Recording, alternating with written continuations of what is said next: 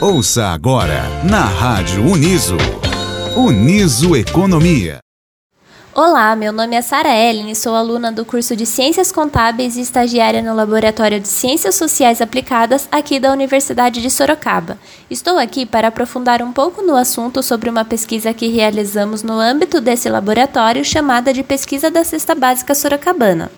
É importante destacar que, devido à pandemia de coronavírus, a pesquisa foi alterada, deixando de ser presencial e passando a ser feita por meio dos sites de compras online dos supermercados. Isso por conta de que os mercados que antes eram praticados não possuem esse canal de vendas.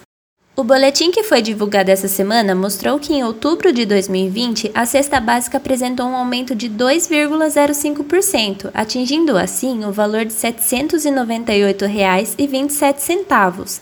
Em outras palavras, isso significa que o consumidor está gastando R$ 16,02 a mais em relação ao mês anterior.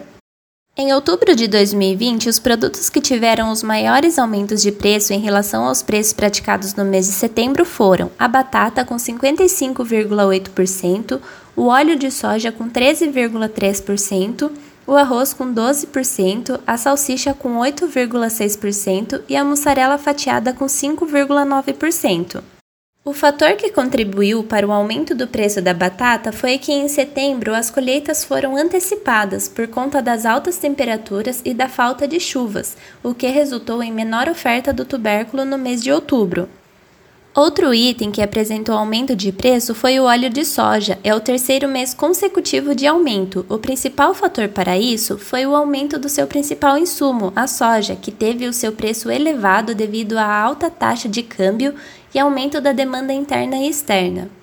O arroz também apresentou aumento de preço. Com o resultado de outubro, o arroz apresenta sua nona alta de preço no ano, acumulando em 2020 uma elevação de 73,4% e se tornando o item da cesta básica que mais contribuiu para a sua alta no ano.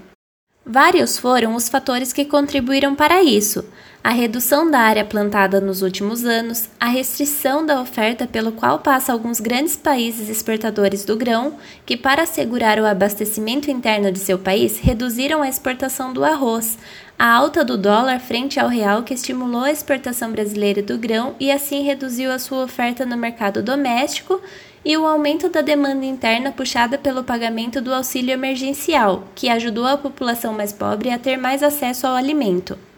Em contrapartida, os produtos que apresentaram as maiores quedas foram a cebola, com menos 14,1%, os ovos com menos 13,1%, o papel higiênico com menos 8,4%, a água sanitária com menos 5,5% e o absorvente com menos 5,2%.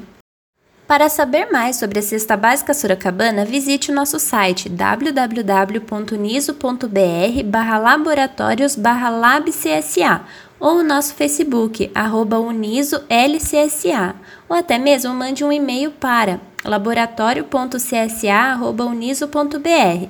No início do próximo mês, eu volto aqui com o um resumo do boletim da cesta básica do mês de novembro. Até logo! Você ouviu na Rádio Uniso, Uniso Economia.